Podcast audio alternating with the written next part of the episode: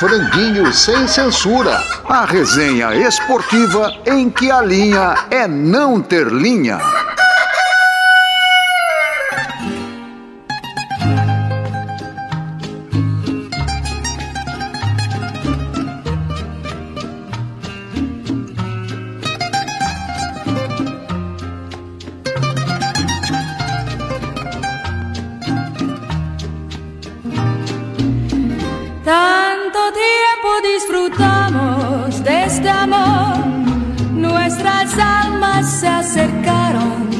Así que yo guardo tu sabor, pero tú llevas también sabor a mí. Si negaras mi presencia en tu vivir, bastaría con abrazarte y conversar.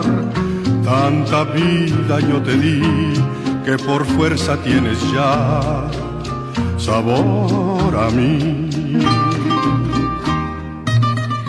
No pretendo ser tu dueña, no soy nada, yo no tengo vanidad de mi vida. Doy lo bueno, soy tan pobre. É semana do Dia dos Namorados e o franguinho não pode deixar passar batido. E para todos os namorados, uma dose de Vinícius de Moraes. Que privilégio um país ter um poeta dessa grandeza. Ninguém sofreu tanto, escreveu e cantou mais bonito sobre o amor como ele. Das centenas de obras-primas do poetinha, oferecemos a lindíssima Minha Namorada, parceria com Carlos Lira, em uma versão emocionante do MPB4 e quarteto em si. Vinícius, nós sabemos que sempre iremos te amar. Feliz Dia dos Namorados aos que se amam de verdade. Se você quer ser minha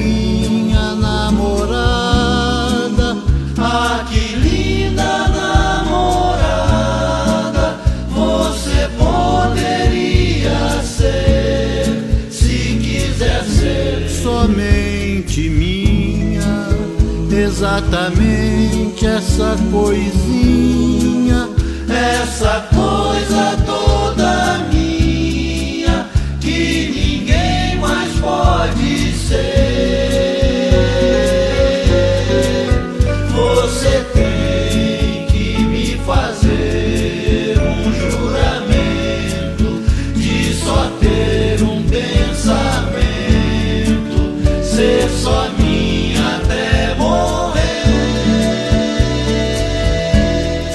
É, amigos, começamos hoje com peso pesado, né? Vinícius de Moraes. Como estava no texto, que privilégio ter um, um poeta dessa grandeza que às vezes a gente não valoriza tanto. Então, para o Dia dos Namorados, nada melhor do que Vinícius de Moraes. E seguindo também, vamos para outro peso pesado convidado, Hélio Alcântara. Seja muito bem-vindo ao Franguinho mais uma vez. Ô, Amalfi, amigos, brigadão pelo convite. Sempre é uma honra, um privilégio. uma- na verdade, é um grande prazer fazer esse programa. É, e eu vou dizer o seguinte: o Vinícius, para mim, é aquela frase que, é, que ficou muito famosa, que seja infinito enquanto dure. Eu acho que isso define bem o Vinícius. E se a gente fizer uma relação dele com o futebol, tinha um cara que, para viver feliz, como o Vinícius, tinha que estar apaixonado. Era o Magrão, o Sócrates. Vambora. Ao longo do tempo, as camisas dos times de futebol foram ficando cada vez mais leves. Feitas de lã nos primórdios, passaram pelo algodão, que, quando molhadas pelo suor, dobravam de peso. Depois vieram os tecidos sintéticos. A cada ano, a tecnologia melhora. As camisas ficam mais confortáveis e leves. Mas o que nos interessa é o peso histórico de cada camisa. Vamos listar as cinco camisas mais pesadas do futebol mundial? Quem se habilita? Linhares Júnior, você começa. Esse negócio de camisa pesada, assim, é um- uma coisa meio discutível, né? Mas tem times que têm uma história muito grande. Eu, eu acho a camisa mais pesada do, do mundo a do Real Madrid. Eu sou, inclusive, torcedor do, do Real Madrid, né? A gente costuma falar é, camisa pesada e listar os times europeus. É, na Europa, o Real Madrid e o Barcelona foram os times dominantes aí nos últimos anos, né? O futebol inglês começou a crescer depois da criação da Premier League e hoje os times ingleses estão é, dominando o futebol o cenário europeu, apesar do Real ter vencido a Champions esse ano. Mas eu vejo a camisa do Bayern de Munique também muito forte, a do Milan, que tem uma história sensacional, e o Liverpool, né, que é para mim a camisa mais pesada assim da, da, do futebol inglês, toda a história até envolvendo ali os Beatles e coisa e tal, né? É, olha, é, Hélio falando, eu concordo em 99% com o que o Linhares falou, porque e tem inclusive uma coisa afetiva, né, que nos liga às camisas, vamos dizer assim. Porque se você for falar, para você quais são as camisas mais pesadas do futebol? Para mim, na coisa eh, da memória afetiva, é Santos, Flamengo, Botafogo e Palmeiras. Quer dizer, são os times daqui do Brasil são os, os, com as camisas né, que eu aprendi a ver, que eu aprendi a admirar. Como criança, eu tinha essa, essa ligação, desenhava as camisas, pintava tal. Agora, se for pensar ah, na tradição, vamos dizer, futebolística mundial, aí sim, aí você entra com o Real Madrid, você entra com o Liverpool, o Milan, o Barcelona, o Manchester United, né, que teve, uma, uma teve um período que reinou né, bastante tempo. Acho que na época daquele Ray Wilkins, jogava bonito para burro, um cara jogava no meio de campo, meio calvo. E também o Bayern de Munique. É, eu não vou abrir muito em cima do que vocês falaram. Vou falar cinco só, que eu tinha até pensei aqui que tem muita camisa pesada. Real Madrid, para mim, é indiscutível, né? Não, vou, não é em ordem assim de, de quem é melhor. Falando das, que eu acho as cinco mais pesadas. Real Madrid, indiscutível. Acho que o Bayern de Munique, pelo que fez nos anos 70 e 80, também é um time, uma camisa pesadíssima.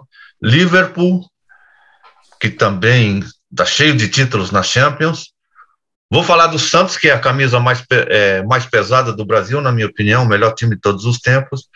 E eu queria só. E o Boca. É. Deixa eu passar a lista aqui dos maiores vencedores da Champions League, só para a gente né, poder ter um, um parâmetro assim de conquistas. Né? O Real Madrid conseguiu 14 vezes o título, o Milan 7, o Bayern e o Liverpool 6 vezes, o Barcelona 5. Depois vem o Ajax com 4, Inter de Milão e Manchester United com 3 títulos, Aí com dois, Benfica, Chelsea, Juventus, Nottingham Forest e Porto. Então, acho que essa prateleira de baixo aqui não entra, né? É, é difícil falar, eu, eu, acho que também tem a questão afetiva, a questão de momento, né? Ah, pô, o time do Guardiola é bom, ganha sempre a, a Premier League, mas não ganha a Champions tal. É, mas uhum. é uma uhum. camisa aqui que Tá, tá fazendo sucesso atualmente. Tal. Mas acho que não foge muito disso, de Real Madrid, Milan, Bayern, Liverpool.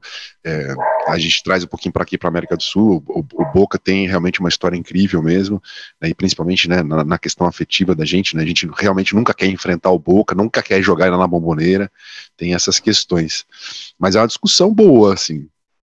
Né? Daí, se for para trás, se a gente não colocar as camisas do Santos e Botafogo no meio, a gente tá louco, né? Também. Vai achar que o futebol começou depois de 1990. Eu acho que a camisa mais pesada do, do futebol, da história do futebol, é a camisa do Peixe, a camisa do Santos. Porque, afinal de contas, foi lá que jogou o cara que mudou, o cara que escreveu a história desse esporte que os ingleses inventaram e depois não souberam o que fazer com ele. Essa história de listar cinco camisas mais pesadas do futebol mundial é, é difícil, hein? É uma pergunta difícil.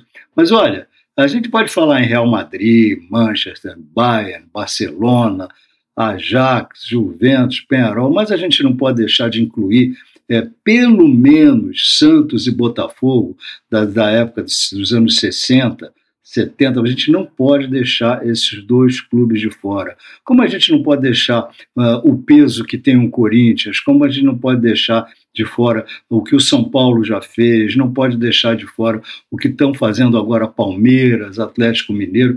Cinco não dá. Se vocês pedirem 10, 15 ou 20, eu acho que dá para responder melhor. Bom, gente, não deixa de ser um peso também escolher as cinco camisas mais pesadas do futebol mundial, não é? Muita gente pode discordar, concordar. Há aquelas que talvez tenham uma unanimidade maior ou quase isso. Eu vou de Santos, Real Madrid, Barcelona, Manchester United e a Juventus da Itália. Se fosse seleção, seria Brasil, Argentina, Uruguai, Itália e Alemanha. Tá bom assim, gente? Bebete, vambora, pois já está na hora. Bebete, já está na hora. Olha que o galo cantou, o sol vai raiar e você não parou de sambar. Eu sei que você me é fiel, mas é que os vizinhos já estão a olhar e falar. Eu sou o seu homem e você minha mulher. Mas quem não chora não mama e o nosso neném tá chorando querendo mamar. E você sabe muito bem que logo mais eu tenho que trabalhar. Pensar em faltar. Pois o novo gerente não é mais muito meu amigo. Depois, como é que eu posso comprar, estando a perigo, novas sandálias pra você sambar, Bebete? Bebete. Oh, Bebete, vambora, pois já está na hora. Par ou ímpar? Quem jogou mais?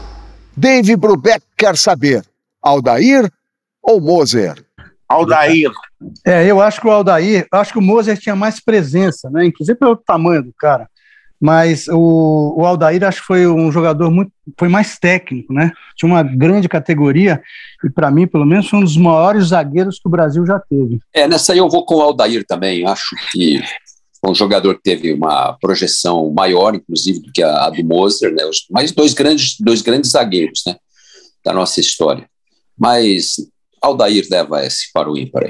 É, eu vou votar no Aldair porque depois do Luiz Pereira foi o maior zagueiro que eu vi, brasileiro. Né? Eu ia falar isso. É, exatamente. Eu ia falar isso, Amal. Depois do Luiz Pereira foi o maior zagueiro que eu vi. O Moser foi grande. Zagueiro brasileiro, né? Brasileiro, sim, sim. O Moser foi grande, e mas eu vou votar no Aldair. Com uma boa margem. O Aldair parecia filho de político, meu. Ele estava sempre bem colocado. Entre Aldair e Moser, eu fico com Moser. Pela malandragem, pelo belo futebol, ah, pela bela carreira. Hum, eu me afino mais com Moser do que com Aldair. Quero chorar, não tenho lágrimas que me rolem nas faces pra me socorrer. Se eu chorasse, talvez desabafasse o que eu sinto no peito e não posso dizer. Porque não sei chorar, eu vivo triste a sofrer.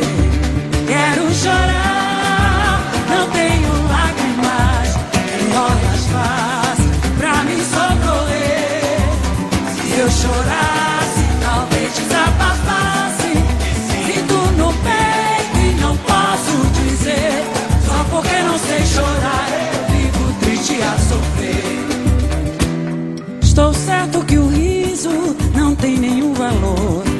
A lágrima sentida é o retrato de uma dor. O destino assim quis de mim te separar. Eu quero chorar, não posso. Eu vivo a implorar. Diga, mulher.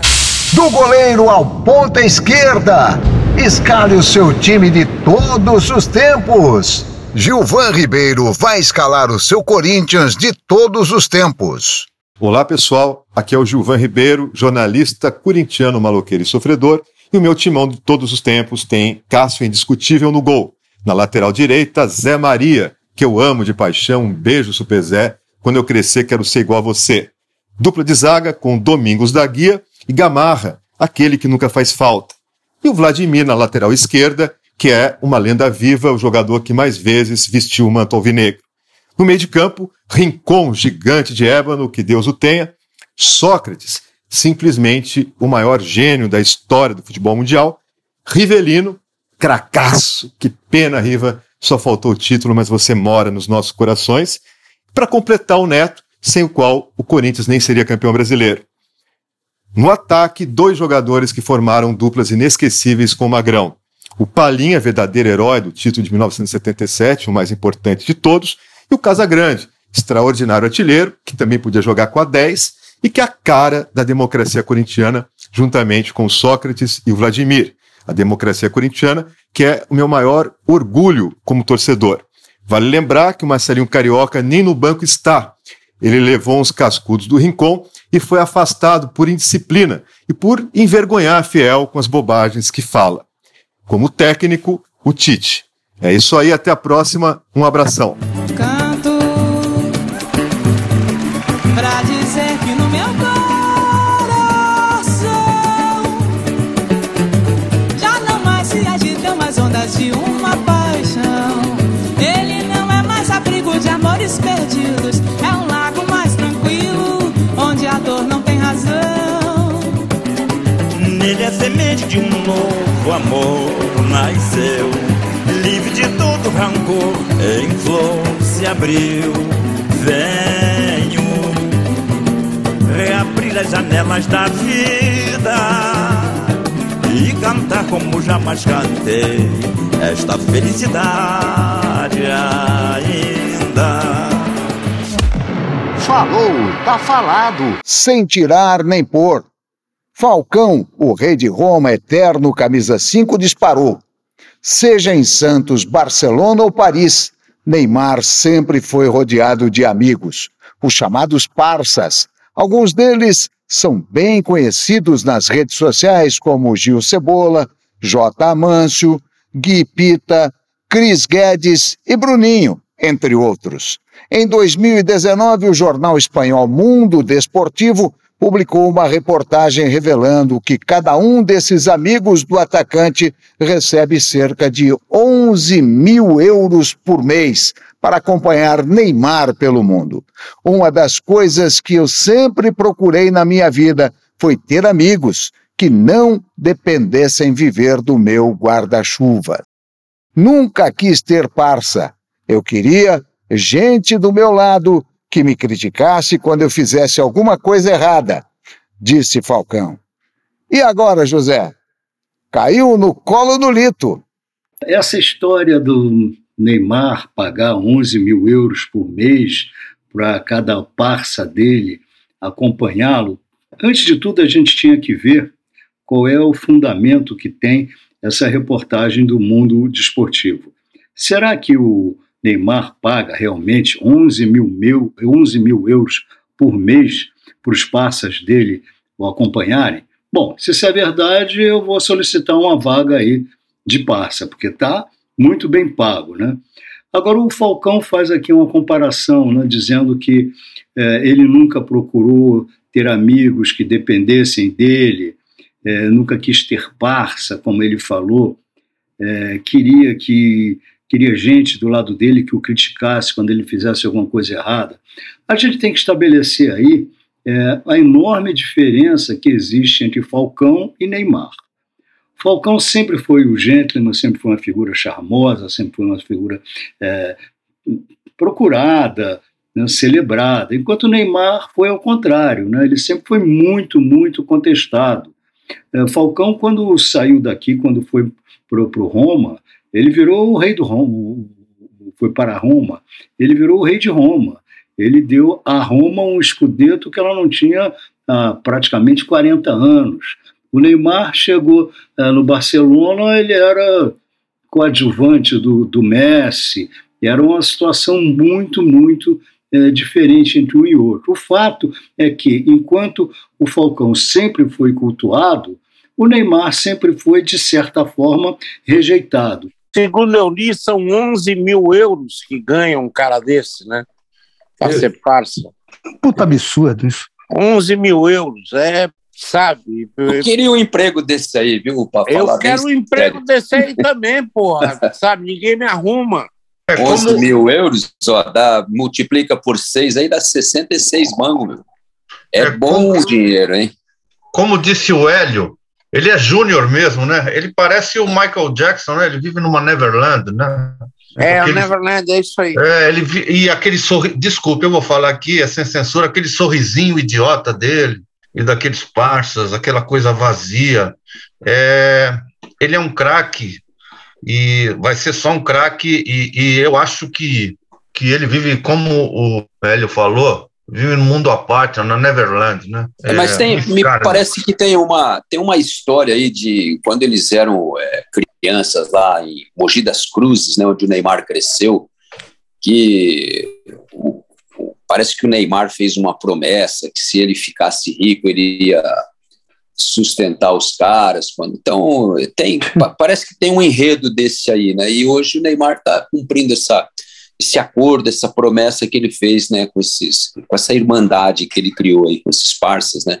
É, mas a exposição eu acho um horror. Ah, é, especialmente sim. nesse momento, entendeu, Linhares? Quer dizer, tem uma coisa de você claro, sacar claro. o momento e falar, não, peraí, eu não vou. Essa coisa da ostentação pode parecer uma agressão, eu posso estar insultando as pessoas, tem um monte de gente passando fome, é. etc. Blá, blá, blá.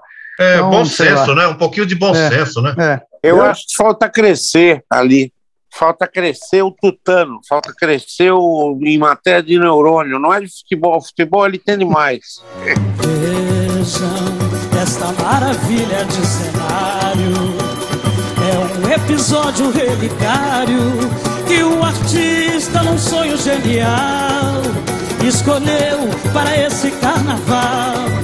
E o asfalto, como passarela, será a. De quê? Brasil em forma de aquarela Passeando pelas cercanias do Amazonas Conhecer vastos seringais E no Pará, a ilha de Marajó E a velha cabana do Timbó Caminhando ainda um pouco mais Deparei com lindos coqueirais Estava no Ceará Iracema e Tupã. Bola no canto, a música do futebol, com Ailton Amalfi. Domingo tem Maracanã, uma composição de Pedro Paulo, que também canta sua própria composição, num compacto. Alguém lembra isso? Um compacto simples de 1972. No domingo tem Maracanã, tem Maracanã, tem Maracanã.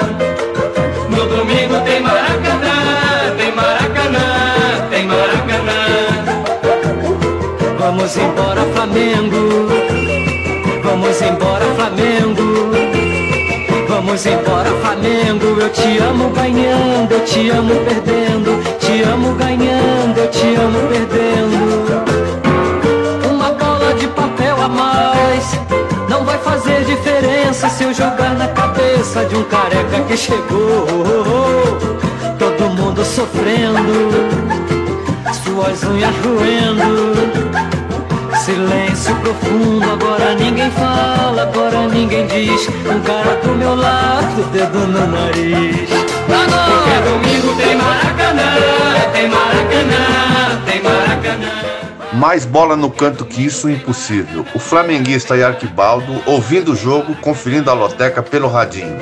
Vamos embora, Flamengo. Vamos embora, Flamengo. Vamos embora, Flamengo. Pedro Paulo fez um relativo sucesso nos anos 70 e frequentou os programas da Jovem Guarda e do Chacrinha. No intervalo do segundo tempo, aproveito para ir lá dentro. Depois ligo o rádio, ouço comentário bem atualizado de alguém que ensina o jogo ganhar. O jogo ganhar.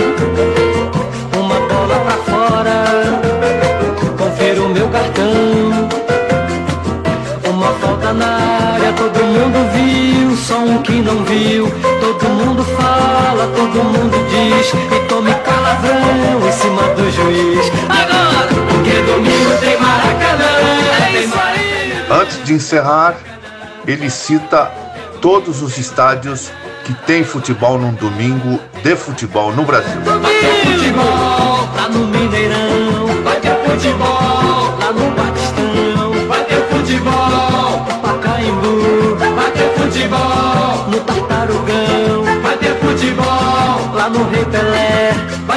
futebol lá na Fonte Nova. Vai ter futebol lá no Beira Rio. Vai ter futebol lá no Morumbi. Vai ter futebol lá no Piauí. Agora, porque domingo tem Maracanã, tem Maracanã, tem Maracanã. No Bola no Canto de hoje, domingo tem Maracanã de Pedro Paulo. Vocês têm saudade dos Geraldinos e Arquibaldos no Maracanã? O franguinho é saudosista e tem saudade. Tem Maracanã, tem Maracanã, tem Maracanã. É pra arrepiar. Domingo tem Maracanã, tem Maracanã, tem Maracanã.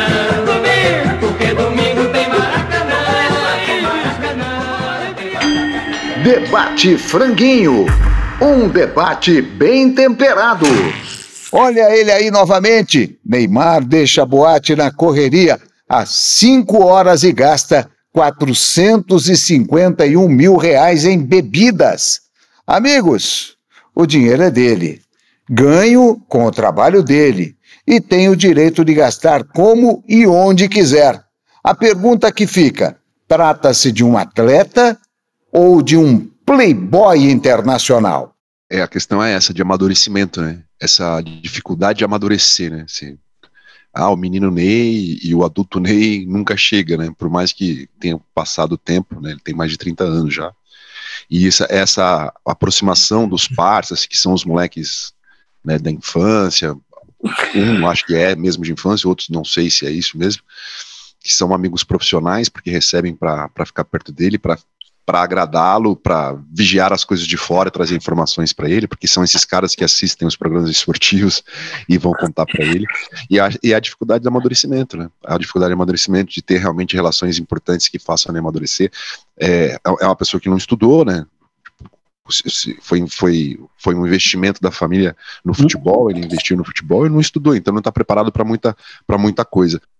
O Hélio e turma, eu acho que para ele arrebentar na Copa, ele vai ter que se preparar para isso, né?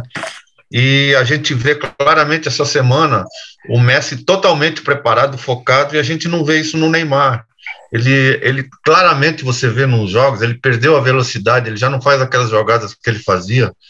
Então, eu acho que é. ele está se portando como um astro de rock quando ele vai e gasta o que gastou lá. Eu também não tenho nada a ver com isso mas isso ele depende do corpo e ele, ele claramente já não é o mesmo jogador, claramente. Nesse Beberam bem, Abronf? Oi? Já imaginou eu e tu, 450 pau de birita? Olha, eu vou... com meu franguinho, preparo, franguinho. É, com o meu preparo físico atual, eu não gasto nem 100 reais. Vamos mas... no franguinho. Desce, desce 400 e... paulista que você tem aí. 451 mil de, de bebida deve dar umas quatro jamanta, né? De, de cachaça. Dá para comprar a fábrica do fogo paulista. Ninguém se levanta depois. 450, Durante meses. 451 mil, eu compro galeta dourada. do leste, todo o centro-oeste, tudo é pele, tem lindo matiz. E o Rio? O Rio, dos sambas e batucadas de malandros e mulares, de requebros febris. Brasil, Brasil, essas nossas verdes matas, cachoeiras e cascatas, de colorido sutil. E esse do céu azul de anil, emoldura em aquarela, meu Brasil.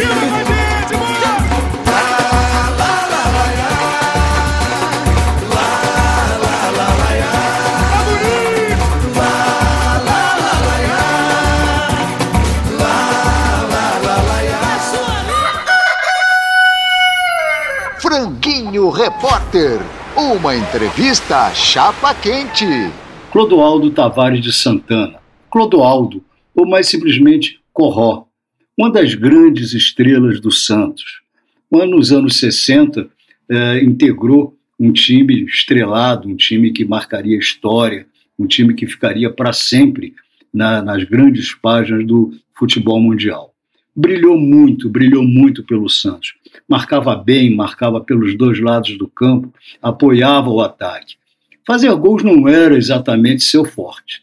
Foram 13 em 510 partidas, mas alimentava o ataque, sabia o que fazer com a bola nos pés.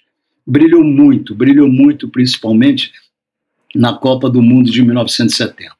Foi titular, foi campeão, marcou seu único gol contra o Uruguai. Em 1974, que seria um ano de mais consagração ainda, acabou cortado por contusão foi substituído pelo Mirandinha. Mas a carreira dele não durou muito. Acabou aos 29 anos, depois de uma cirurgia no joelho esquerdo. Foi praticamente jogador de um time só, do Santos. Depois ainda teve um período curto no Tampa Bay, nos Estados Unidos, e no Nacional do Amazonas. De lá, voltou para o Santos, onde foi diretor, vice-presidente, gerente de futebol. Uma carreira histórica. É uma honra ter aqui o Clodoaldo no Franguinho.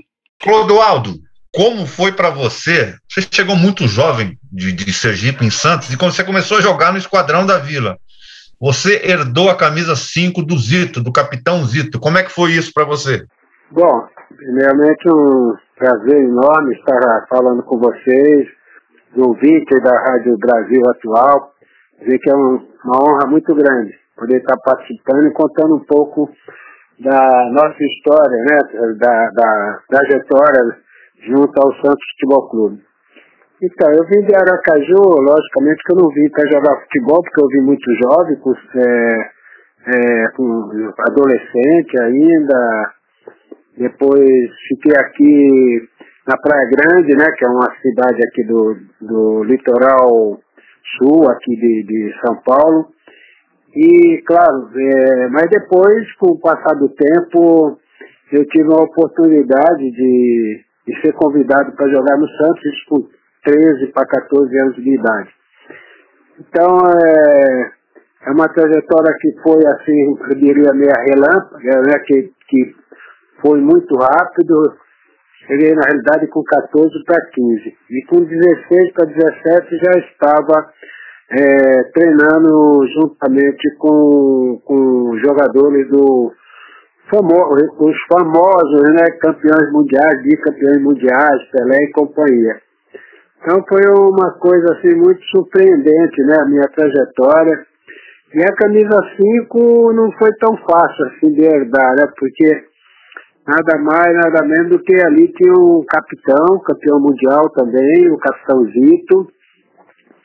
Eu tive que acompanhar seus passos ainda durante o período que eu fiquei na, na base do, do Santos. Mas tão logo eu fui jogar no profissional, cheguei a jogar com o Zito tive o privilégio de, de, num jogo aqui em Santos contra a Portuguesa, o capitão fez questão de, de, de passar número 5. Chamou o técnico na época, Antoninho Fernandes, e disse, a partir de hoje eu jogo com a 8 e o Corró, né, que é meu apelido, o Clodoaldo vai passar a jogar com a 5. Então, foi, foi legal, foi muito emocionante, um, uma data inesquecível, assim, né, com tudo que eu aprendi do grande mestre José Emílio Miranda, o Capitão Zito. Grande Clodoaldo Tavares Santana, o Corró, que bom tê-lo aqui no Franguinho. Corró, é verdade que no jogo contra a Inglaterra em 70, você perdeu 5 quilos de tanto que você correu atrás dos ingleses? E naquele gol da contra o Uruguai, em cima da hora, no primeiro tempo, se fechando, você pediu a bola pro Tostão? Dá bola, dá bola, vamos tentar. Foi mais ou menos assim? É, não. Bom, é, realmente está registrado no, nos livros, né, da, da, da pós-jogo, jogos, o relatório da comissão técnica de na pesagem após o jogo contra a Inglaterra, eu cheguei a perder 5 quilos. 5 quilos justo, 5 quilos de alguma coisa. É, foi um, um, jogo muito desgastante, jogo mais difícil para mim da, da Copa do Mundo de 70, a Inglaterra. É, um jogo que exigiu bastante da, da nossa seleção na parte física e também o calor né, que fazia naquele momento do jogo, se não engano aí, acho que no México o jogo começou por volta das 12 horas, então o sol era muito castigante e, e o desgaste foi muito grande. Então é, é real a, a, perda de 5 quilos nessa partida. É, fui considerado o melhor jogador em campo, mas precisei de alguns, alguns dias aí para me recuperar e recolocar no, no, no, peso, né? Comendo muita fruta. Eu lembro que eu comi uma, quase uma melancia inteira após o jogo. com orientação médica, e é real isso aí. E a parte do Tostão é, é, é, não, não, não é bem assim. Acho que o, o lance do Tostão foi um lance genial, de um improviso do próprio Tostão. E, mas o que aconteceu no jogo com o Uruguai é que o Gerson e o Carlos Alberto pediram para que eu fosse à frente, já que o Gerson estava tendo muita dificuldade para jogar naquele jogo contra o Uruguai. Então, pouco antes de eu marcar o gol, o Carlos Alberto e o Gerson é, deram ordem, né? E eu, como um bom garoto, obedeci, fui à frente, percebi o Tostão, eu mesmo passei a bola para o Tostão, percebi eh, um, um, espaço, né, um vazio assim na minha frente, e o Tostão, com a sua genialidade, me colocou frente a, ao gol e eu tive a felicidade de empatar aí, fazendo o Brasil um a um. Gol, a importância que, que para mim, né, e acho que o torcedor brasileiro, que a gente sempre conversa, é que o Brasil, depois do empate no segundo tempo, voltou mais confiante, fizemos um jogo maravilhoso no segundo tempo, no segundo tempo ganha, vencemos o Uruguai por 3 a 1 Pelé fez jogadas maravilhosas, poderíamos ter ganho demais, mas foi um segundo tempo maravilhoso que com esse gol meu no final do primeiro tempo nos deu essa tranquilidade. Clodoaldo, aquela fila de italianos que você limpou no Azteca é um lance memorável, guardado nos anais da história. Como você reage quando vê aquilo ser repetido na televisão tantos anos depois? É, realmente cada, cada vez que eu vejo, né, eu geralmente estou recebendo vídeos com cada um com uma criatividade. A último momento que foi agora produzido um vídeo desse lance é algo emocionante, com fundo musical, com luz focando em cada, cada drible que eu dou nos jogadores da italiano, italiano. Depois aparece o Jairzinho recebendo do, do Evelino. Depois o Pelé também, com foco de luz no Pelé. E o mais impressionante que nesse lance do gol é que nesse vídeo último, né, é, aparece um, um, foco de luz assim, a, com a mão do Tostão apontando para o Carlos Alberto, como tivesse indicando para o Pelé jogar para o Carlos Alberto. Mas o Rei já tinha visto, mas é um lance que eu não tinha percebido. E nesse último vídeo dessa jogada aparece o Tostão apontando para o Rei Pelé passar para o Carlos Alberto completar com uma finalização maravilhosa e, e selando ali a vitória de 4 a 1 sobre a Itália. Na preparação para a Copa de 74, já na Europa, você que foi colocado à prova no amistoso sem muita importância contra o Racing Estrasburgo, há 10 dias do começo da Copa, e com isso sua recuperação foi prejudicada, né, e você sentiu e foi cortado. Foi precipitada a sua escalação naquele amistoso? Você foi bem cuidado pelo preparador Admildo Chirol e pelo médico da seleção Lídio Toledo? É, eu, eu fui bem cuidado, tanto por, pelo departamento médico, como também pela pelo o, o, Mário Américo, né, que era o responsável pela recuperação. Nós não tínhamos os recursos, né, em 74, mesmo em 70, os recursos que os profissionais têm hoje para cuidar de lesões, né. Eu recentemente fiz, inclusive, uma cirurgia de prótese no joelho, né, é, é, é herança ainda do futebol, né, lá de trás, e eu fiz tem três meses apenas da cirurgia, e os cuidados que os fisioterapeutas, os médicos, né? Fiz a cirurgia em São Paulo com o doutor Moisés Correia, hoje é um mestre né, na cirurgia de, de joelho e outras também, mas estou muito bem assessorado aqui pelos fisioterapeutas do Santos. Então o que faltou foi isso. Mas não, é, o que eu acho realmente, a única é, coisa assim que eu me aborreço, né, e me aborreci na época, é talvez ter feito o teste, né, porque eu poderia é, simplesmente esperar mais um pouco, mas seria um risco de, de também lá para frente eu voltar a sentir. Então a comissão técnica, a comissão, é, o departamento médico resolveram que eu era melhor fazer o teste para ter mais segurança se eu poderia jogar ou não. Tá, mas eu não, não culpo não a minha lesão, que muita gente falava inclusive que era uma lesão de joelho, na realidade eu tive uma, uma, um estiramento muscular na perna esquerda. E essa lesão ela era uma lesão complicada mesmo, você não sentia dor, mas quando você fazia o teste de arranque, de velocidade, ela te incomodava. Ah, então eu, eu não culpo os, os, os médicos, nem muito menos o meu querido e amigo Chirol, que era o responsável pela preparação física. Clodoaldo, tudo bem? Me diga uma coisa, é verdade que você era mesmo jogador de seleção? Ou seja, você jogava mais na seleção do que no Santos? É, eu acho que isso é um pouco, como é que fala aí, né? Ah, eu nem, é, porque assim, eu, eu era o rei de ganhar os prêmios jogando pela camisa com o Santos. Entendeu? Todo jogo que tinha difícil, clássico, é, mesmo sem ser clássico, eu era o, o jogador que mais recebia o prêmio de melhor em campo.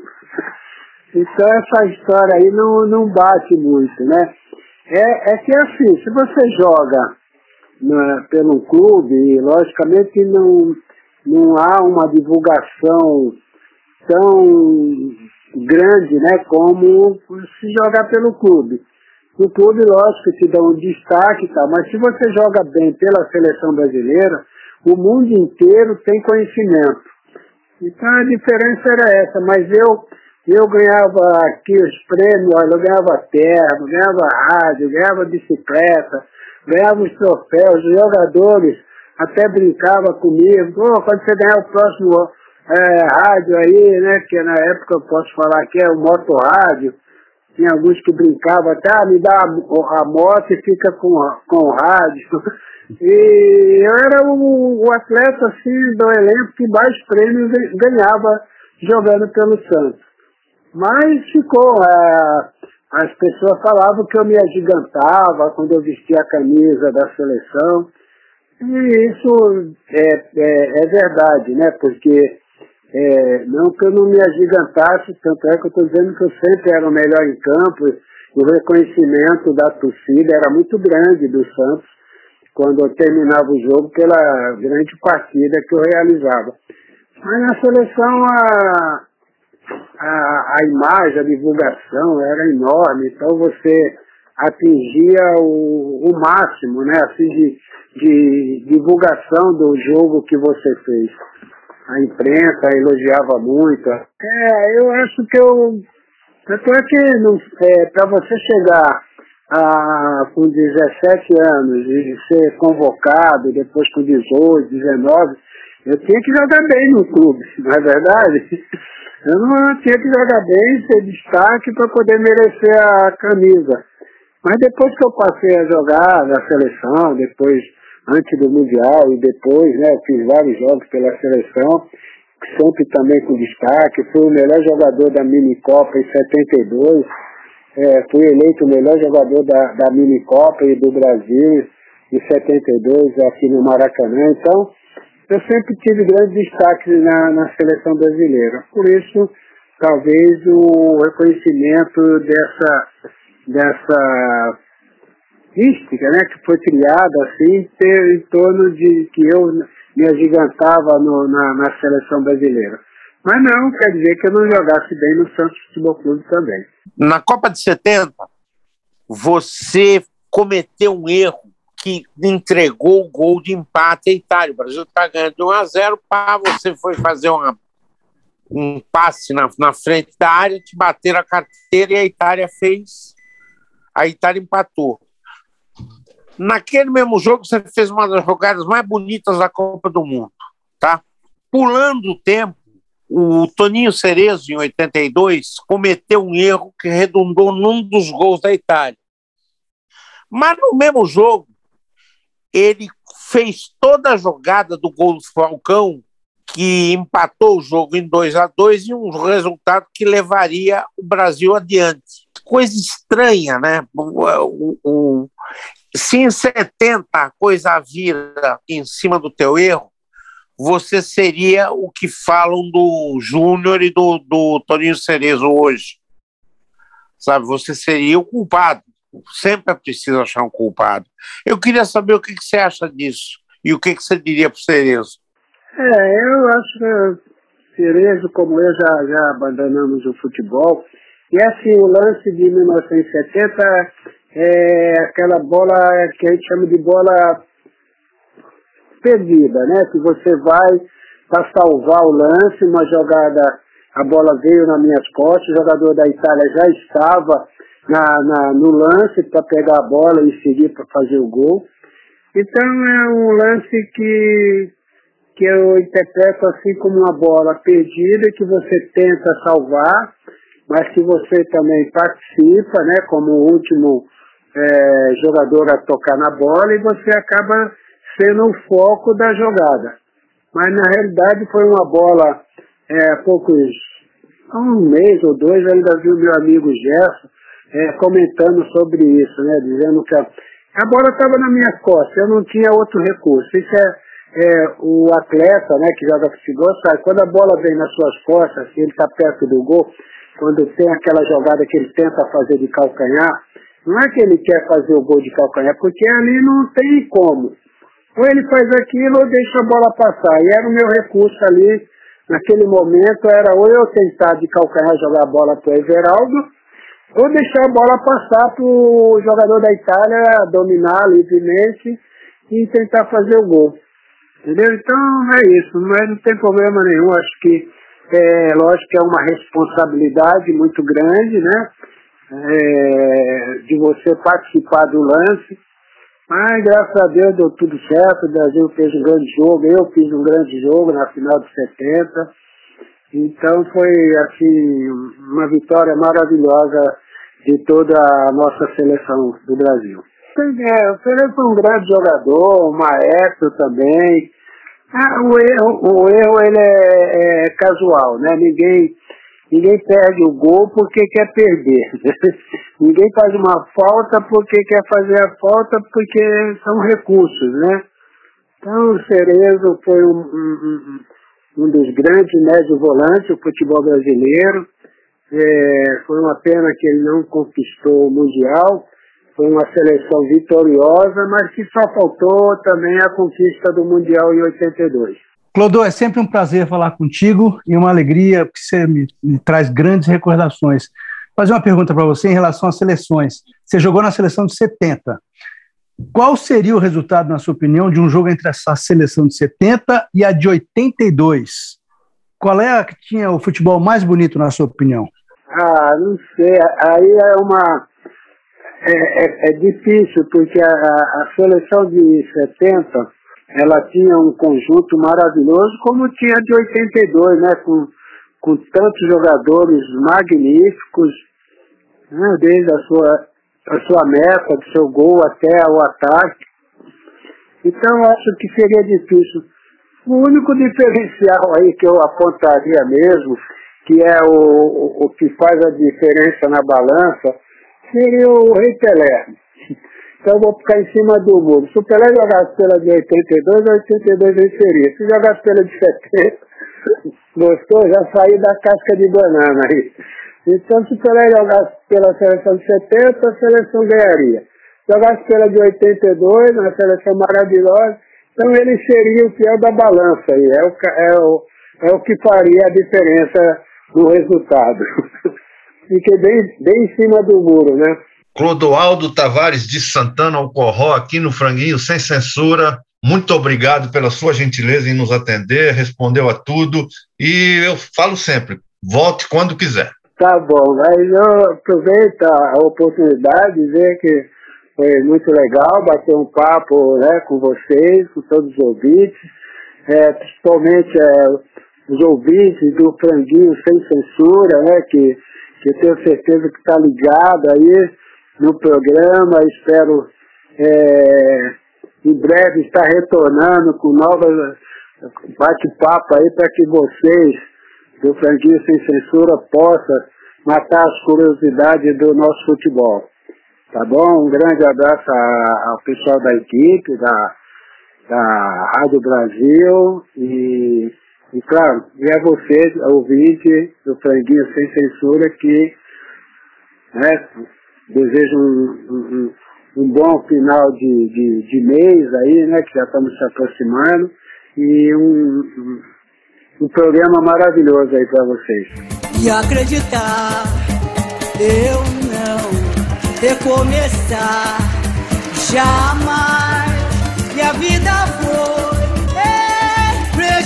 Simplesmente não viu que ficou. Ah, mas acreditar, acreditar, eu não recomeçar jamais. A vida foi. Em frente você simplesmente não viu que ficou. Pra trás. Não sei se você me enganou, pois quando você tropeçou, não viu o tempo que passou. Não viu que ele me carregava, que a saudade me entregava, o aval da imensa dor. E que eu agora moro nos braços da paz, ignoro o passado, que hoje você me traz. E eu agora moro nos braços da paz, ignoro o passado, que hoje você me traz. Acreditar, acreditar. Franguinho direto e reto. A crônica sem censura com Tonico Duarte. Dondon ainda era do Andaraí, mas a gente ia aos Jogos do Barreiros, o time mais famoso da Várzea de Santos. E só por causa de uma dupla de meninos no meio de campo. Um era mulato, de olhos claros, chamado Negreiros, bom de bola. Mas o outro era mais do que isso.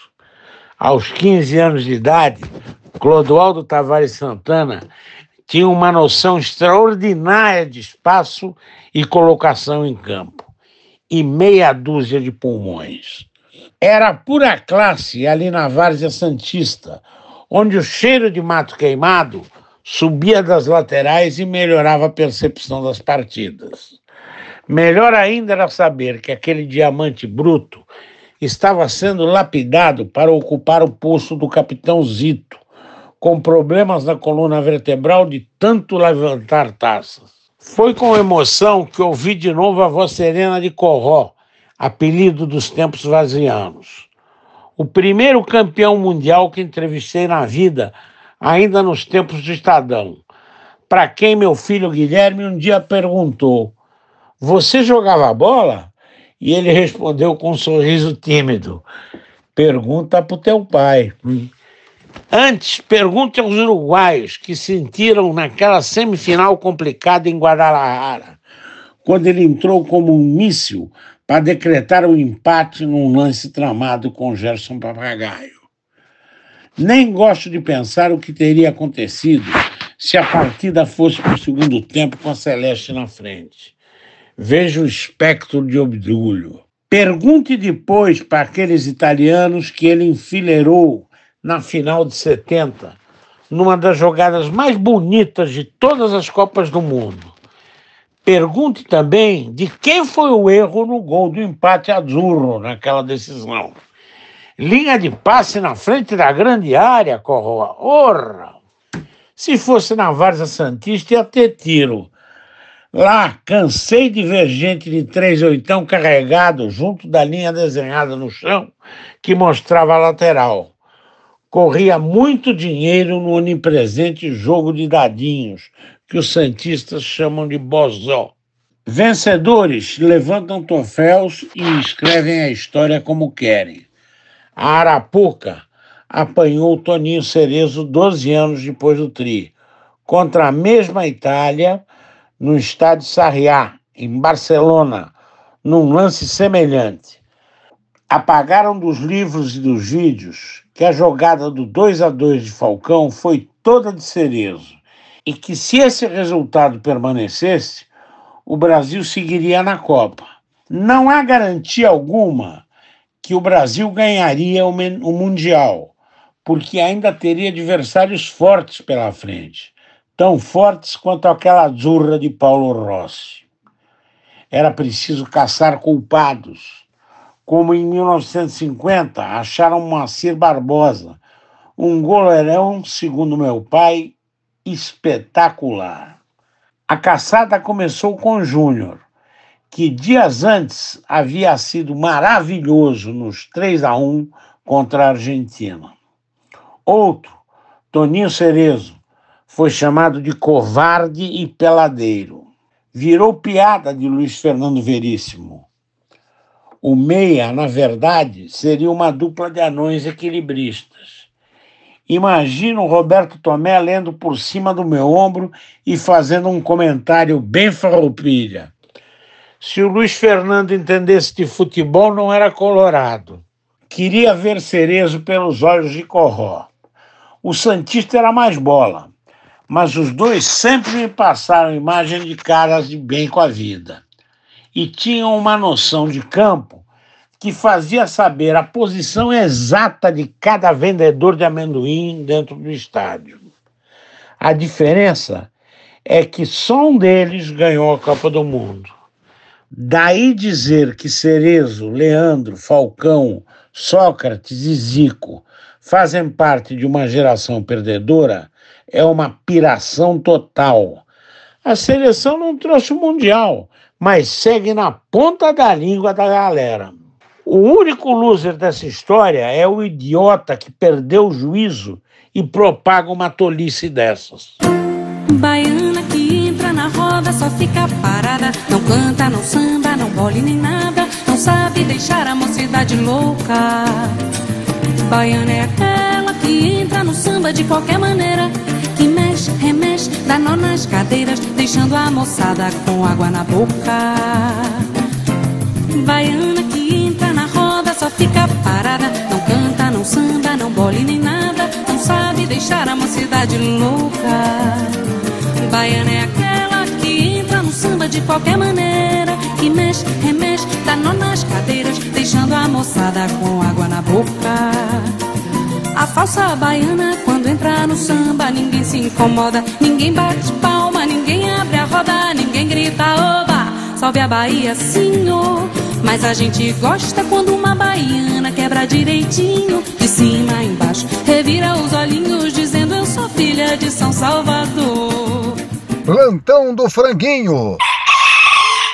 O plantão do Franguinho sem censura informa. Cláudio Gomes de Belo Horizonte foi nomeado embaixador do Franguinho. Por votação unânime em Assembleia, Cláudio, pelos serviços prestados, agora é um embaixador. Parabéns então, uai!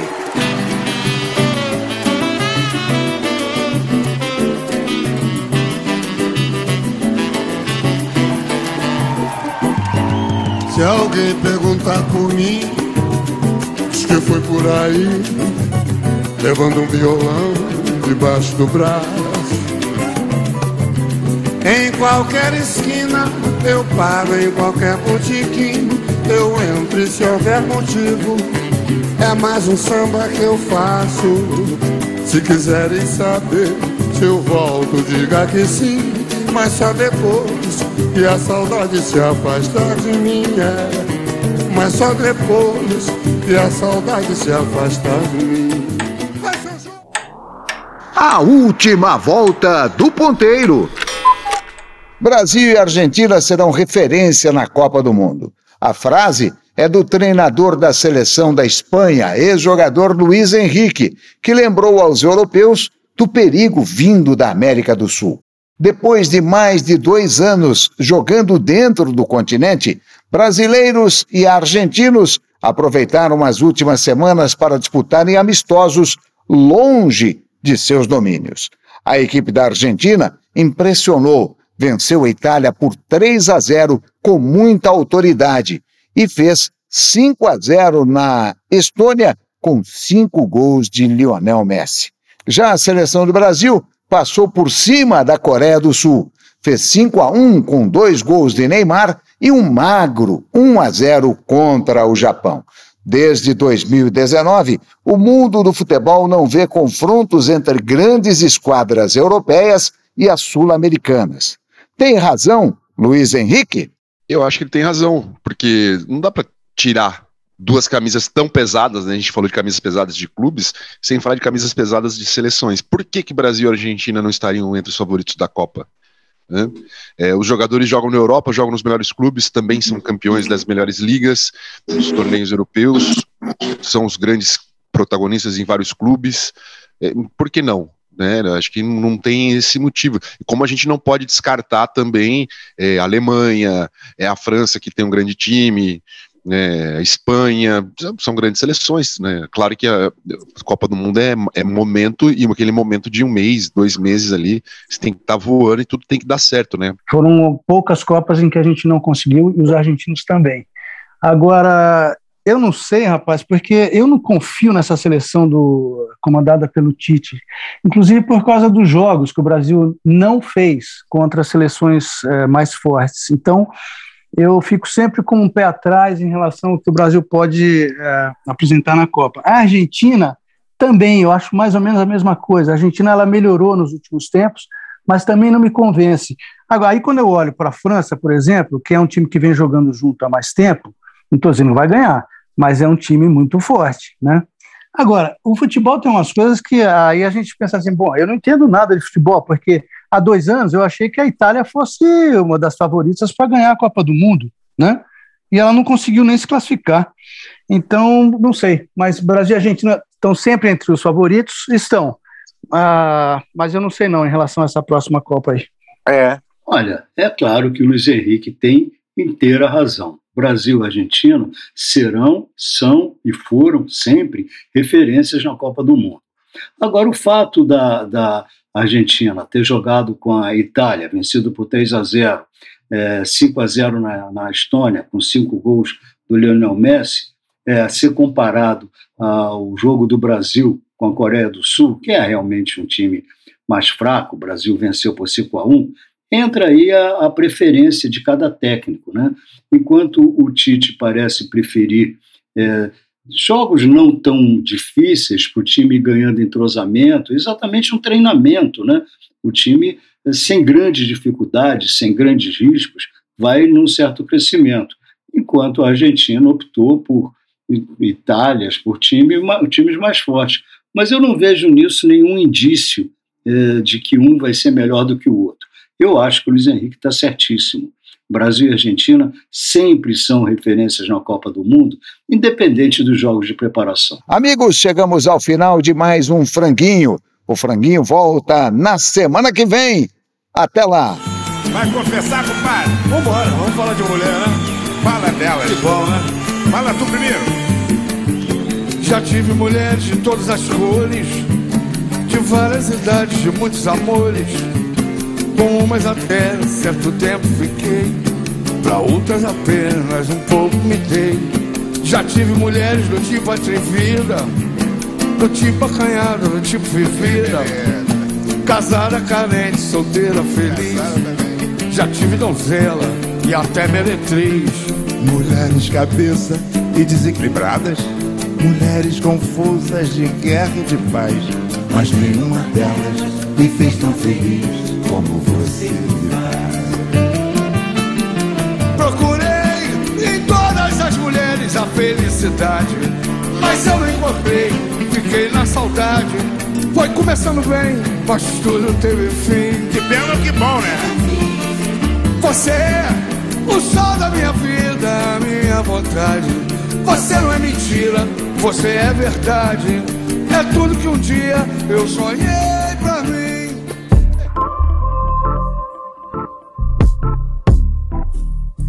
É, é, aham. Chegou o dia dos namorados.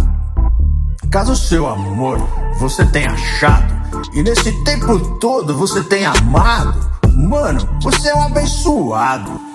Nada como deixar a gente meio abobado, ter nosso dia a dia adocicado. E de carinho a gente fica abastado. De chamego, mano, quero morrer afogado. Amor, é a brisa que sopra no deserto. Na distância, a gente se sente por perto. É o dom da certeza do incerto. E da tristeza a gente se liberta. Salve, salve, o amor, levar uma flor. Quero sentir-me alegre ao acordar. Contar as horas até a mina chegar. Quero muito te beijar. É, mano, como é bom amar. Como foi bom encontrar. O amor vem sem aviso, sem a gente esperar. Que venha como um sorriso. Pode até ser com um olhar. Quero ter a vida intensamente vivida e amar por toda essa minha vida. Ah, ah, esse dia dos mano e das mina. E eu aqui, eu tenho a Karina, minha mina, minha heroína, com muito amor, do MC Julião. Franguinho sem censura. A resenha esportiva em que a linha é não ter linha.